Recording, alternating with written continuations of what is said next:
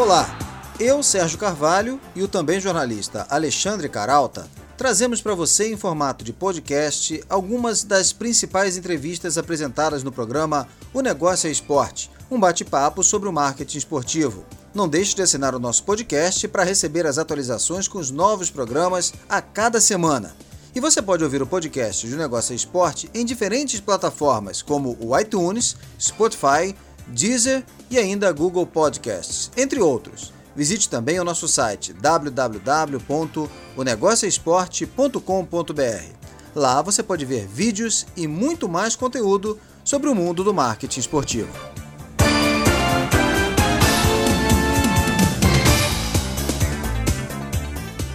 Neste episódio de Negócio Esporte, nós trazemos uma entrevista com a diretora de licenciamento e varejo dos Jogos Rio 2016, Silmara Multini. A conversa foi gravada em um programa especial na Casa do Saber, no Rio de Janeiro.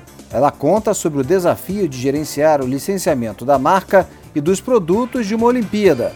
Vale a pena ouvir e saber um pouco mais sobre os bastidores dos negócios olímpicos. Confira agora em O Negócio é Esporte.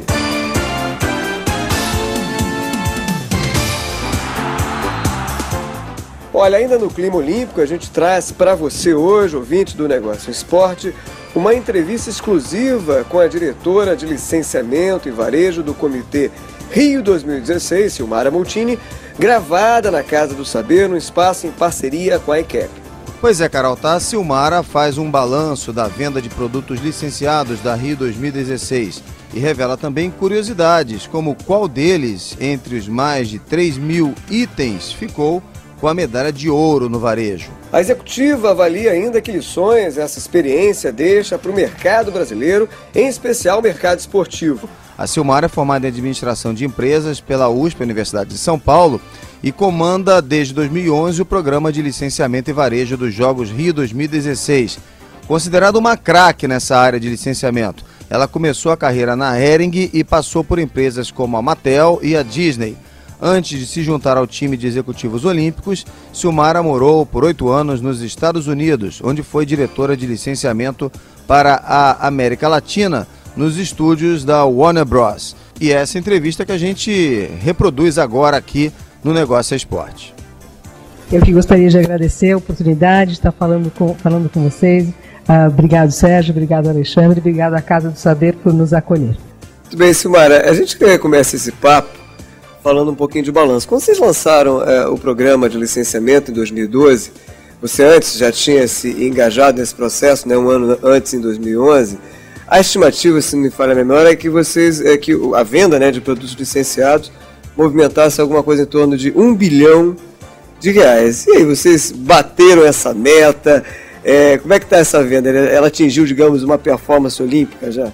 Olha, nós começamos com esse número, e estamos muito próximos de estar tá, de tá atingindo, né? Esse 1 bilhão de, de, reais é a movimentação no varejo com os produtos uh, olímpicos e paralímpicos Rio 2016, com todas as nossas marcas. A marca olímpica, a marca paralímpica, os mascotes dos dois jogos e a marca Time Brasil. É, Silmara, vocês chegaram aos 70 contratos uhum. pretendidos, né? E, e, hoje, quantas empresas estão envolvidas aí nos contratos de licenciamento dos Jogos Rio 2016? Uh, ah, nós fechamos 65 contratos, né? então mesmo com esse momento da economia que a gente está uh, uh, vivendo, nós eh, engajamos 65, engajamos 58 empresas, que algumas empresas fecharam dois contratos conosco, mas o total de 65 contratos de licenciamentos fechados. Vamos falar de, mo de moedas já, Sérgio? É, não, as, as, moedas, já falando de, de, de, de um, um, um, registro muito importante, é, as moedas, elas representam assim uma memória, inclusive, que vão ficar para depois dos jogos, né? muitos colecionadores. Né?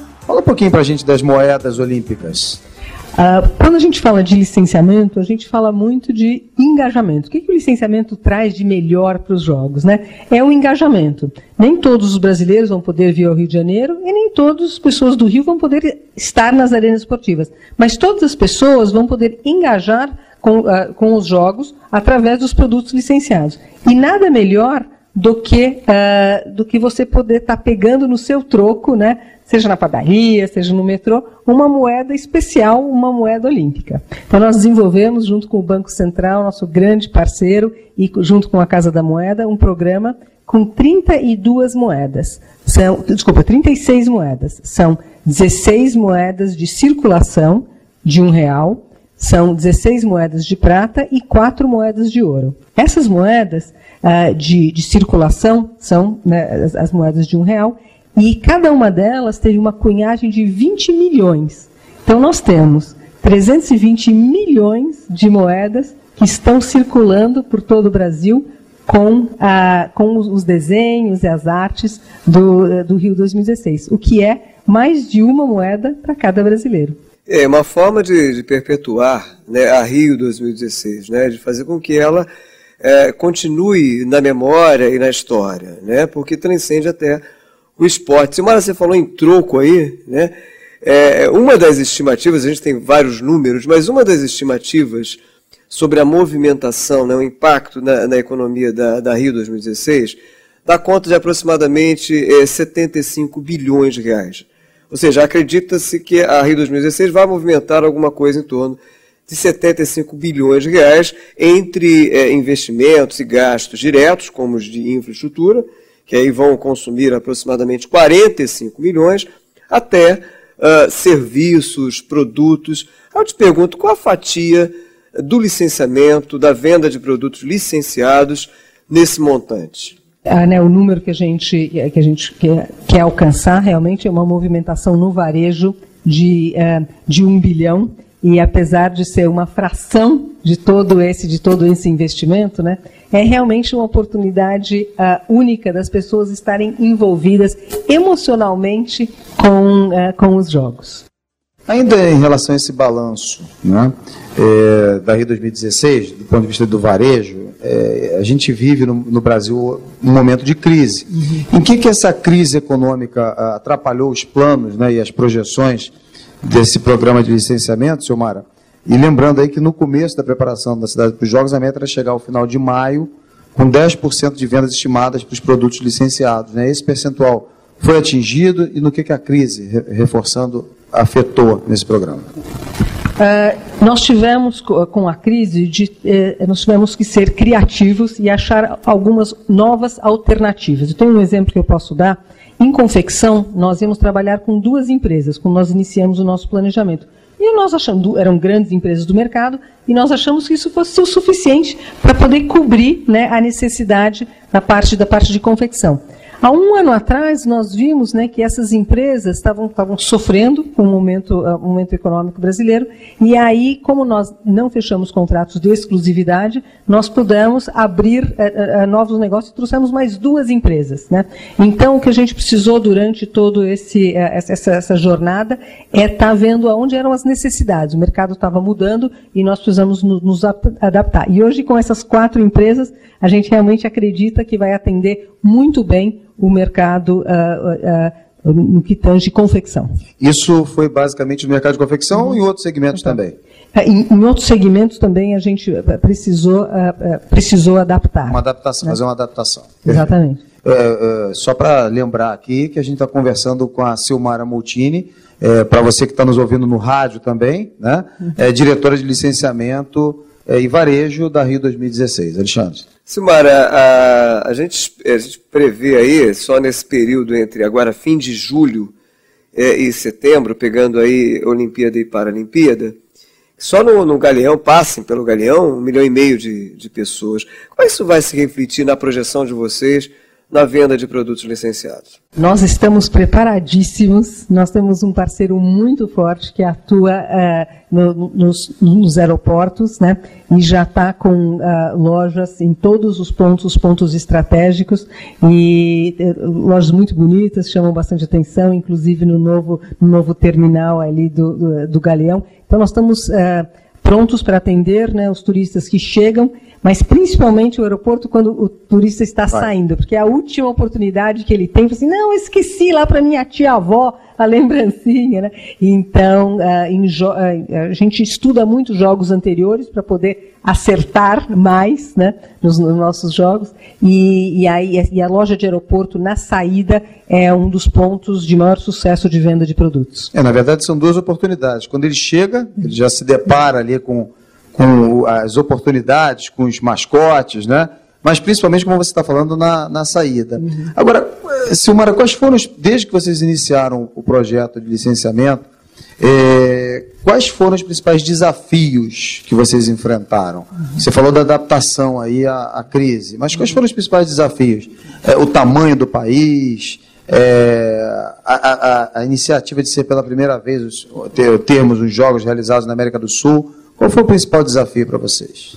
Uh, eu acho que foi uh, essa segunda opção que você que você falou, realmente fazer os jogos uh, no Brasil pela primeira vez. Né? Então, apesar de ir nos outros jogos e aprender, tive a oportunidade de, de ir a Londres, tive a oportunidade de, de ir à sorte. As condições aqui são diferentes, né? Então, e a curva de aprendizagem tem que ser muito, muito rápida, porque esses cinco anos, eu entrei dia 1 de agosto de 2011, agora vai fazer né, uh, cinco anos, mas passa muito, muito rápido, com muitas coisas uh, a serem feitas. E nesses 20 dias, né, foram aproximadamente 20, mais até de 20 dias que você passou em Londres, fora, fora a sorte, né, onde foram disputadas a, a, as Olimpíadas de, de, Inverno, né? O que, que você extraiu lá de lição que já está aplicando, ou que passou a aplicar, uh, especialmente no programa de, de varejo, licenciamento da Rio 2016? Uh, Londres teve um programa muito extenso, trabalhou com em torno de 70 licenciados, uma gama de produto muito grande, mas o que nos chamou mais atenção foi a distribuição e a organização das lojas deles de Londres uh, 2012. Então, quando nós começamos a desenvolver o nosso programa aqui das nossas lojas exclusivas, nós realmente fomos beber na fonte, porque eles fizeram um trabalho uh, brilhante. É, isso é um legado de um, de um jogo para outro, de uma edição para outra. Não só se uh, aprende uh, do ponto de vista de organização, mas também do ponto de vista de licenciamento. Toda, todo esse legado de organização é transferido de um comitê organizador para o outro. É, e a gente fala muito de Jogos Olímpicos, mas logo na sequência teremos os Jogos Paralímpicos, né? É, que vem ganhando cada vez mais também visibilidade na mídia, né? na torcida, é, pelo, no interesse do público pelos ingressos. Como é conjugar, Silmara, é, os, é, é, essa visibilidade e os produtos, tanto para os Jogos Olímpicos como para os Jogos Paralímpicos? Uh, nós falamos, nós somos uma equipe, mas entregamos dois grandes eventos. Entregamos o maior evento esportivo do mundo e logo na sequência o terceiro maior evento uh, esportivo, né? Então nós uh, trabalhamos muito próximo com os, os dois comitês internacionais, tanto os Jogos Olímpicos e Paralímpicos. Aprendemos muito com, com eles e, e no, na área de desenvolvimento de produto desenvolvemos alguns produtos que são comuns mas o que o, o espectador realmente quer são produtos exclusivos.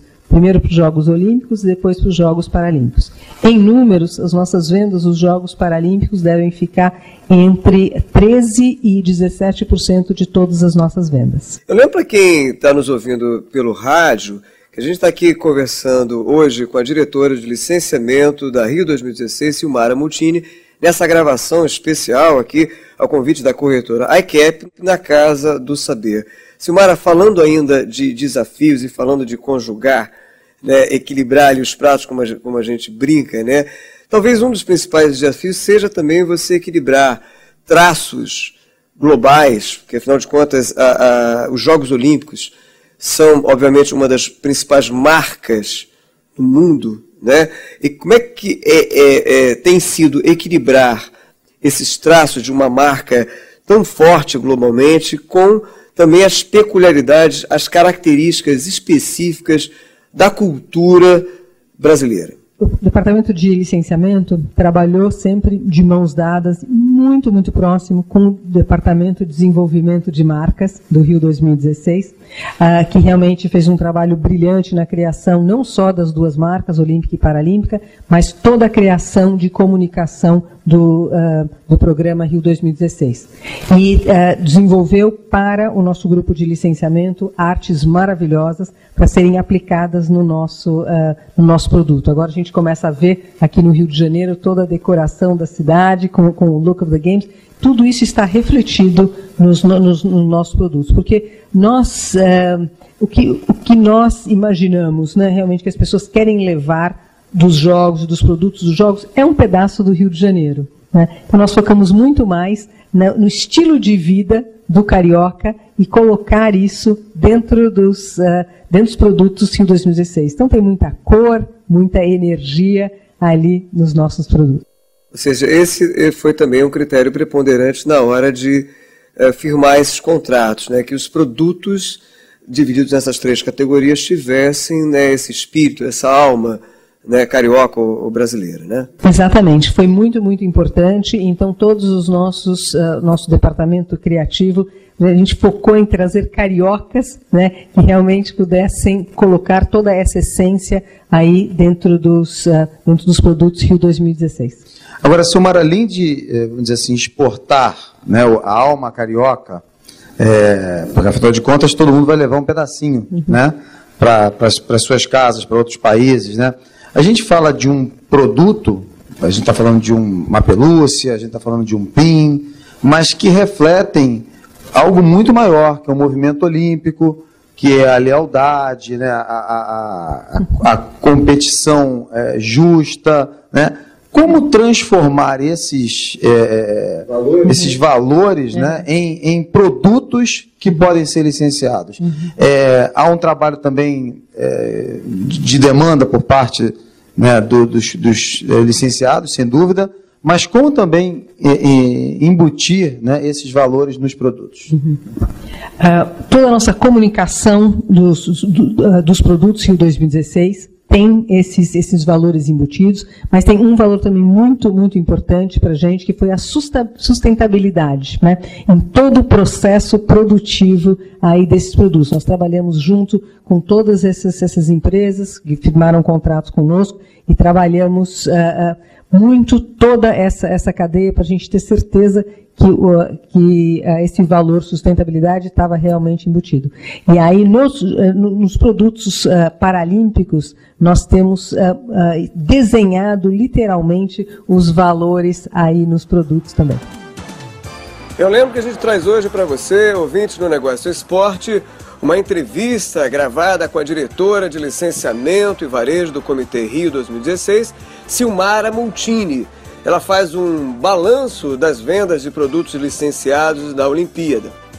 Simara, eu queria é, é, perguntar sobre comércio eletrônico. Né? A gente sabe que a venda eletrônica ela tem crescido mundialmente aqui no Brasil também. Né? Pegou, a, a, não é nem a escada, é, é o elevador. Na, no varejo da Rio 2016 também tem sido assim, ela tem tido um, um, peso estratégico. Como é que é essa participação da venda eletrônica na, na Rio 2016? Nós temos um grande parceiro né, que, que, que, administra a nossa, loja, a, a nossa loja online. A expectativa é que realmente a gente venda em torno de 80% nos 17 dias do, do, dos jogos, e esse nosso parceiro está aí uh, bem preparado. Mas tem uma característica. Né, uh, Desculpa, Simara, 80% das vendas dos produtos licenciados dos Jogos Olímpicos serão eh, feitas eletronicamente? É isso? É essa a previsão? Não. Não.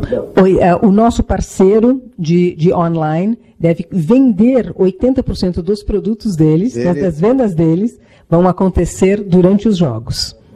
Isso, vão acontecer durante os jogos. Mas uh, os. Mas, mas como é que está essa distribuição física uh, online?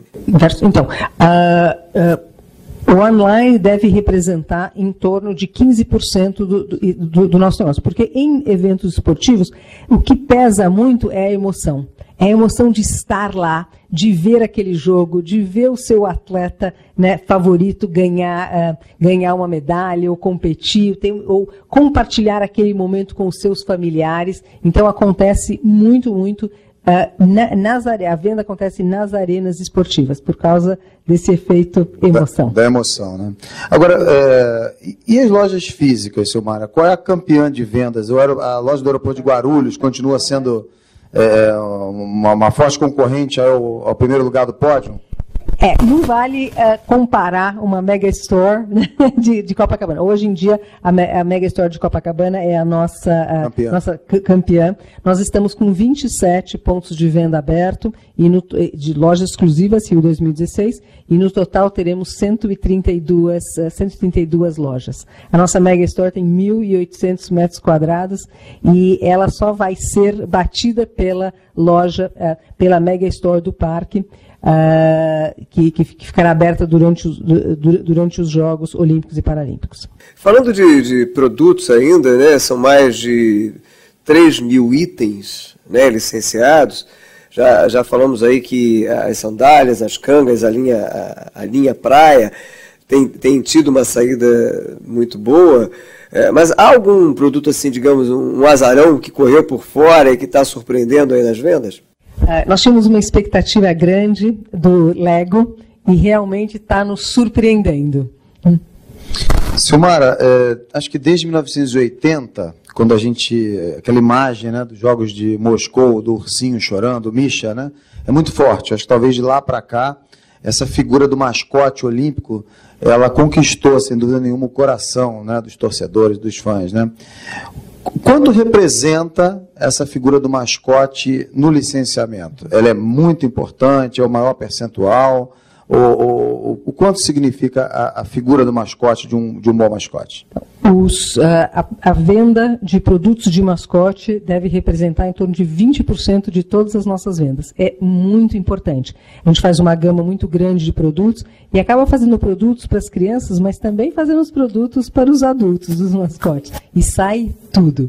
É, eu acredito até que seja surpreendente, né? Porque é, embora haja uma, uma associação direta, imediata, lógica com as crianças, né, muitos também é, é, é se apropriam do mascote como um objeto de, de memória, de, de recordação, de perpetuação. Né? Como é que foi feito esse diálogo né, entre é, o desenvolvimento dos mascotes, os conceitos, os valores que eles representam e os produtos uh, em que eles estão ali inseridos. A gente, claro que talvez a, a primeira referência seja a pelúcia, né? mas eles estão aí é, presentes em diversos produtos. Fala um pouquinho disso, Silmara. Então, os nossos mascotes eles são muito originais, como tantas outras coisas dos, uh, desenvolvidas para os Jogos Rio 2016.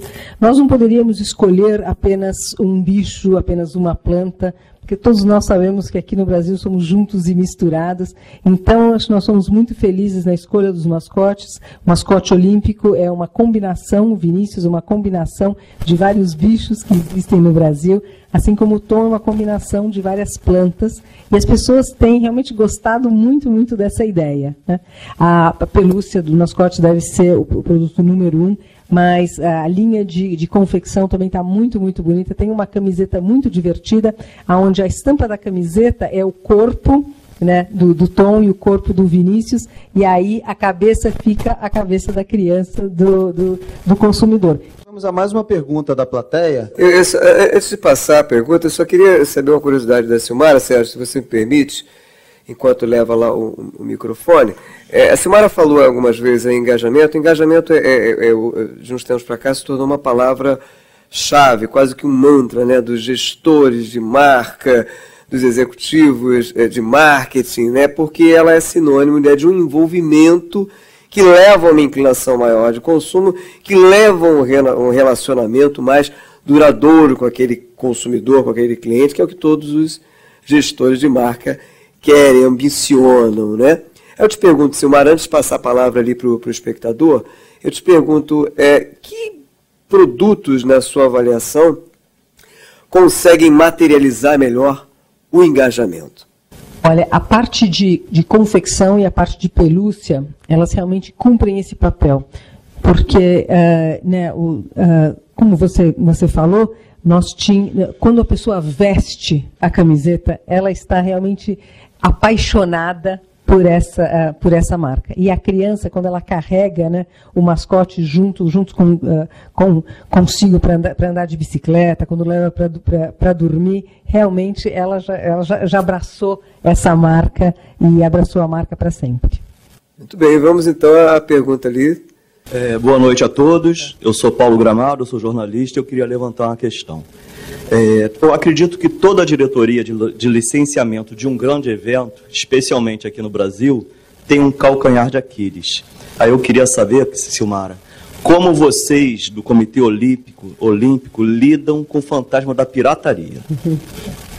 Ah, essa é uma preocupação, sempre foi uma preocupação nossa. Né? Estima-se no mundo que 50% do, de, da receita de licenciamento é perdida por causa de pirataria. Isso, isso, isso no mundo todo. Né?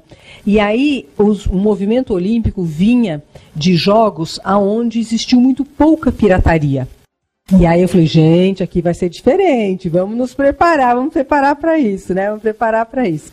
E então nós temos um departamento de proteção a marcas que cuida, e ele vem trabalhando com os órgãos do governo ali há muito tempo, treinando, mostrando quais são, quais são os nossos produtos, mas tem uma forma de ajudar a coibir a pirataria, que é com o produto no lugar certo. Né? Então, uma dessas empresas de confecção que nós trouxemos mais próxima da, da, da entrega dos jogos, ela está atendendo né, uh, muito bem uh, uh, essa demanda. Que a pirataria ela sempre vai existir, mas ajuda muito quando você tem um preço, um produto com um preço razoável e com uma distribuição aonde estão, aonde está toda a população. Então nós falamos que nós temos um programa de licenciamento bem democrático. Então as nossas camisetas com as marcas Rio 2016 vão de 40 reais a 120 reais. E com isso nós conseguimos parar uma parte da, da, da pirataria. Mas nós estamos agindo em várias, eh, em várias áreas, a gente fica observando muito, vai muito no Saara, vai muito aqui em Copacabana também, e de vez em quando a gente vai lá e opa, e tira, tira alguns produtos. E tem algumas pessoas que são ousadas, né? Tinham camisetas à venda na porta da Mega Store de Copacabana. Nós somos metidos, né?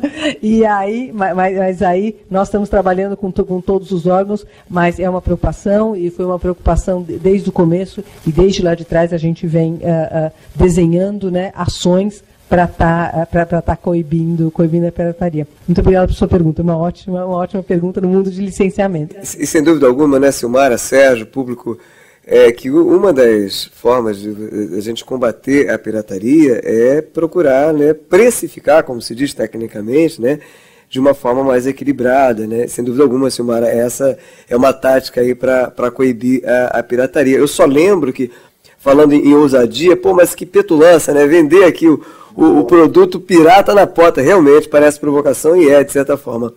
Mas eu lembro que no próprio Maracanã, o templo do futebol, no Brasil, no mundo, dentro do Maracanã, no anel do Maracanã, vendia-se camisa, uniforme pirata, falsificada, ali nas barbas, com a conivência dos clubes. Né? Isso também é uma questão cultural que demanda um, um certo amadurecimento. Né? É, Sérgio? E, e, assim, acho que é, é, realmente é um desafio enorme, mas você colocou um ponto bem importante, além do preço, a distribuição. Né? Quando você te, o consumidor chega e encontra com o preço, né? mas ele precisa encontrar. Então, se ele não encontra, você abre espaço aí para né, o pirata atuar. A gente falou agora há pouquinho dos personagens. Você trouxe para a gente é, mais um produto licenciado, que na verdade é o personagem no formato de televisão. É isso, Silmara? Ah, exatamente. Nós. É, como é que a gente é, pensou lá no começo em engajar, ajudar a engajar as crianças, né? As crianças estão, uh, vivem, né, uh, muito Uh, em torno do conteúdo. Então, assim, nós precisamos desenvolver algumas coisas, né, alguns conteúdos, para realmente ajudar a trazer a criança para a nossa causa. Então, fechamos um contrato com, com o Cartoon Network, que desenvolveu 32 episódios do Vinícius e, é, Vinícius e do Tom. Esses episódios são de dois minutos e realmente tem sido um sucesso muito, muito grande. Ah, essa parceria com o Cartoon é também uma coisa que provavelmente será exportada depois dos nossos jogos. Então eu convido vocês a verem um dos episódios de dois minutos. Nesse episódio, né, Vinícius e o Tom apresentam para a criançada as quatro áreas, grandes áreas, onde os jogos vão, uh, vão acontecer. Fora os mascotes, ele, nós, nós, temos aí três uh, personagens uh, coadjuvantes que são as irmãs Carioca. E, e, a gente viu nessa, nesse episódio dos mascotes, várias vezes você até pontuou é o, o, celular. Claro que o celular se tornou para o bem e para o mal, né? Um, um componente quase que indissociável da rotina das pessoas, inclusive dos brasileiros, dos cariocas, enfim, e dos visitantes que vêm aqui na, na acompanhar, participar, é claro, dessa festa que é, vai ser a Rio 2016. E eu te pergunto, Silmara, como é que vocês trabalham né, essa mídia que está se tornando, já se tornou e cada vez mais se torna tão importante, tão decisiva para o consumo, que são as plataformas digitais? mídia social realmente né, ganhou, já conquistou o, o, seu, o, seu, espaço. Nós temos dentro do nosso departamento de comunicação, Rio 2016, um time muito grande dedicado exclusivamente aí a, a, a, a mídia social e os produtos licenciados estão inseridos né, uh, uh, em, em, todos os aspectos da, uh, da mídia social. Vou aproveitar, ou retomar aqui o gancho da próximo ali da pirataria, não chega exatamente a ser isso, né?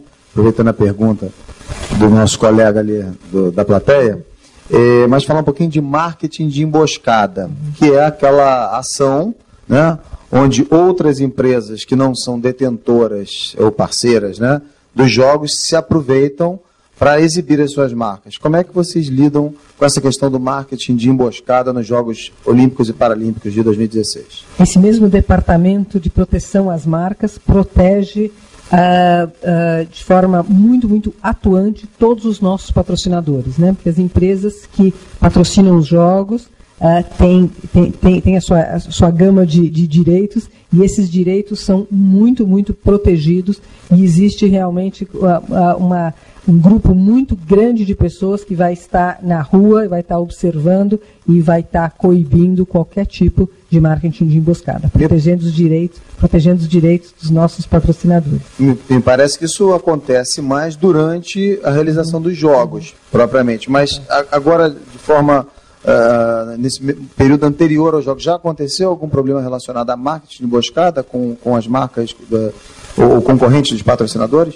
É, existe sim, isso é, são coisas que, que, que, a gente, que a gente vem acompanhando muito de perto é, e, e, já muitas empresas tentaram né, se aproveitar aí dos, uh, do, dos jogos, mas elas são uh, uh, autuadas sempre que tentam fazer isso. É, isso é praticamente inevitável quando há um, um, um, um grande evento, um evento de, desse porte, né, e de certa forma os gestores têm que lidar com isso, administrar, e pelo que eu percebo, vocês têm administrado na medida do possível é, muito bem. Silmar, antes da gente é, retomar esse papo sobre o varejo, né, a Rio 2016 no varejo, eu queria saber um pouquinho da, da sua relação, bater uma bola rápida sobre a sua relação com o esporte. Antes de você mergulhar no programa de licenciamento em 2011, né, como é que era a sua relação com o esporte, com o mercado esportivo? Então, uh, os meus pais, uh, os dois uh, são, meu pai foi, minha mãe é viva ainda, professores de educação física. Então, o esporte realmente reinou ali na nossa casa. Exatamente, né? Eu fui uma atleta de vôlei, joguei, joguei em clube em São Paulo, fui, fui federada. E, então, o esporte sempre esteve muito, muito próximo aí a, a mim na minha casa e depois de casar e ter duas filhas, minhas filhas também praticaram bastante, uh, uh, bastante uh, esporte, então vir trabalhar nos Jogos Olímpicos realmente é um, é um privilégio, privilégio de estar tão próximo a tantos atletas incríveis. E ainda nesse momento é, esporte aqui, Silmara, é, em quem a Silmara ou em quais modalidades a Silmara aposta mais as suas fichas? Uh, olha, o voleibol sem dúvida, sem dúvida nenhuma, mas eu tenho um esportezinho do, do, do, coração, que é o polo aquático, eu acho um esporte muito, muito legal, e a nossa seleção uh, ma masculina vem treinando muito, né, para alcançar aí uh, resultados inéditos para o Brasil. E, assim, se você pudesse eleger, da tua experiência de Londres, né, qual foi o grande destaque do ponto de vista de licenciamento em Londres uhum. que possa ter sido um exemplo para os Jogos aqui do Rio? Quer dizer, aquilo que deu muito certo lá, a peculiaridade de Londres, né? E aí, por conta disso, saiu a ideia para se trazer para o Rio de Janeiro. É, o foco que eles deram para pra, as pelúcias foi algo que nós observamos muito aqui e, e tentamos uh, replicar.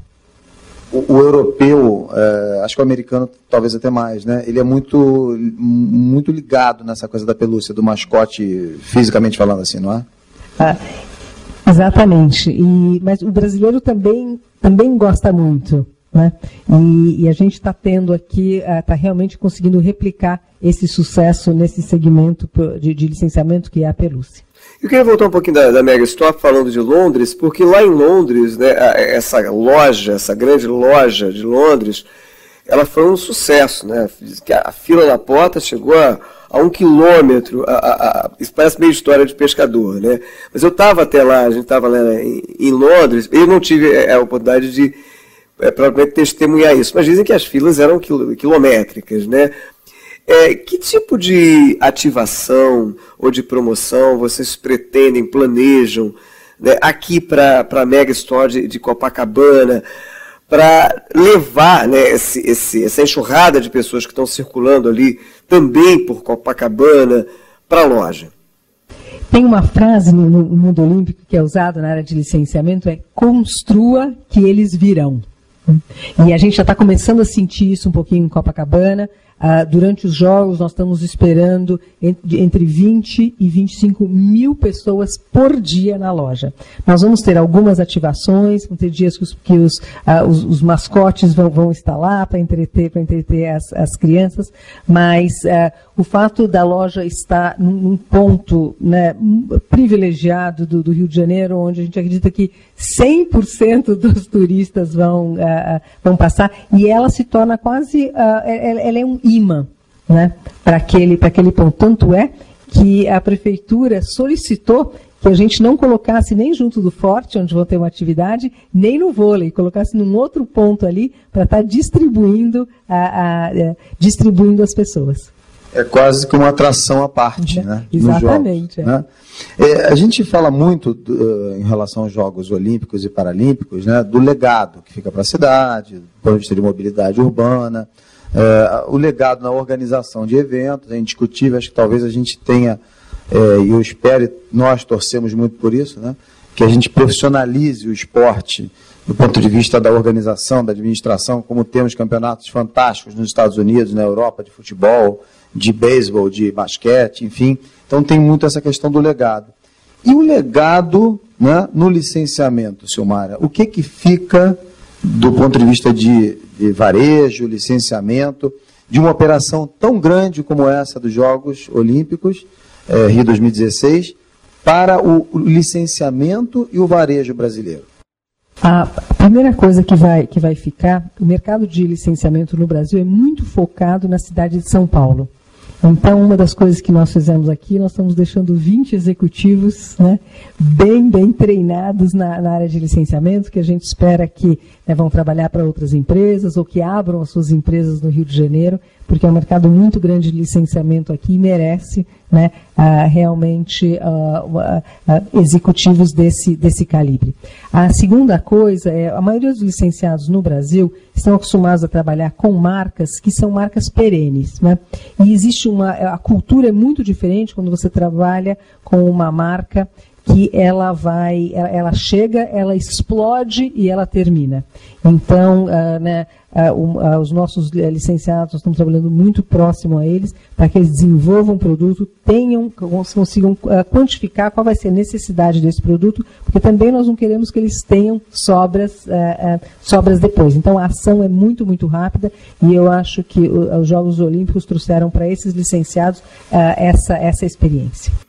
É, lembrando que eh, há uma, um certo consenso de que eh, a receita de licenciamento, falando agora mais especificamente de futebol, ainda é subaproveitada, que essa, essa digamos assim, essa rubrica né, de receita, ela não é explorada como deveria por uma série de motivos, entre outros é porque ainda há uma a gente dá demanda né, de a demanda um amadurecimento, né, uma qualificação, de mão de obra, de, de cultura né, de negócios esportivos. Então, talvez essa experiência da Rio 2016 possa, em alguns aspectos, é isso também pelo qual a gente torce, servir aí de um aprendizado, de, de, de, de é, possa fornecer lições aí para que o licenciamento se torne né, uma área também de receita que explore esse potencial, falando especificamente do futebol, né, porque ainda está ali atrofiado. Mas, Silmar, eu queria saber uma outra curiosidade sua em relação a produtos licenciados. Qual aquele seu favorito? Olha, eu sou mãe de muitos filhos, não é fácil, não, não é fácil, mas eu preciso confessar que eu tenho agora o meu, meu favorito, né? O meu favorito da semana, vamos dizer assim, né?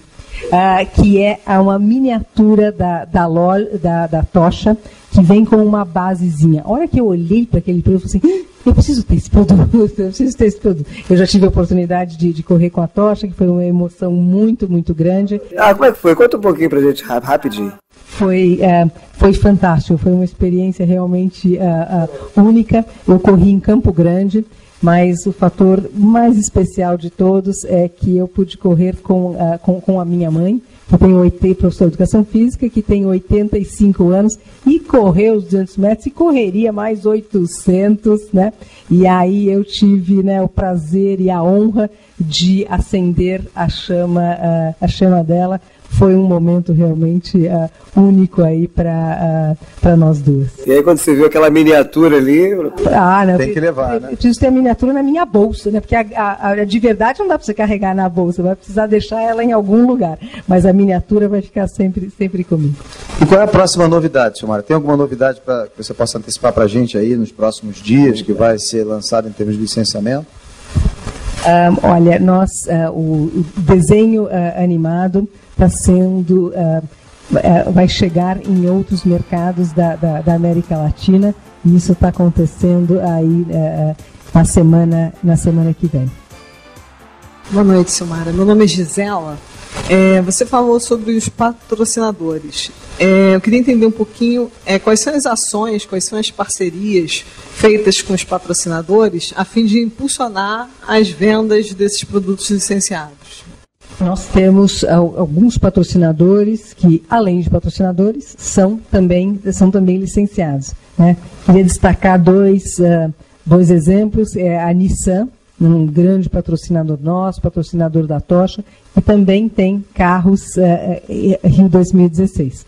E temos também a Nike, então, fornecendo os, os uniformes para os atletas e também comercializando os produtos com a marca uh, olímpica, a marca paralímpica e a marca Time Brasil. Para nós é muito importante essa, esse trabalho em conjunto com, com, com os patrocinadores. É importante trabalhar com empresas que estão atuando em várias frentes com, uh, com os jogos.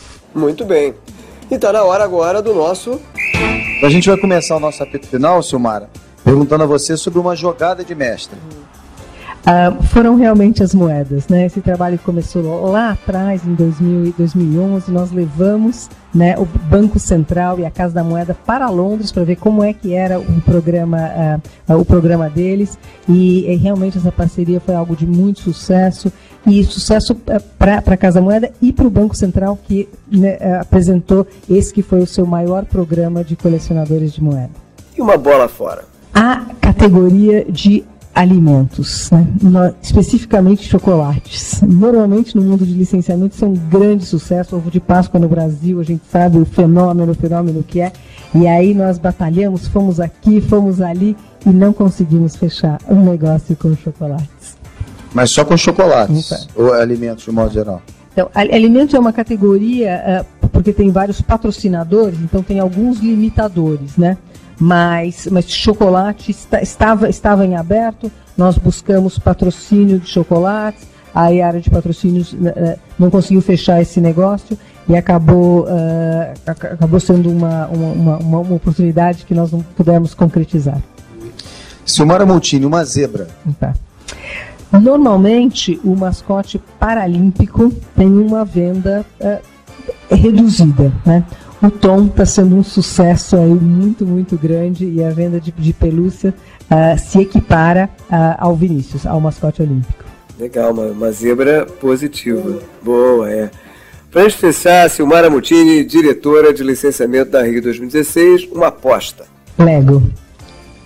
Tanto para o Brasil, né, é a primeira vez que a empresa está, está trabalhando com, uh, com, com, os, com os mascotes, e uh, uma aposta no sentido que a gente espera que esse seja um licenciado que o Comitê Olímpico Internacional, assim como os futuros comitês, né, continuem a fechar negócio com essa bela empresa. Silmara Multini, diretora de licenciamento e varejo da Rio 2016, muito obrigado pela sua participação aqui no Negócio Esporte.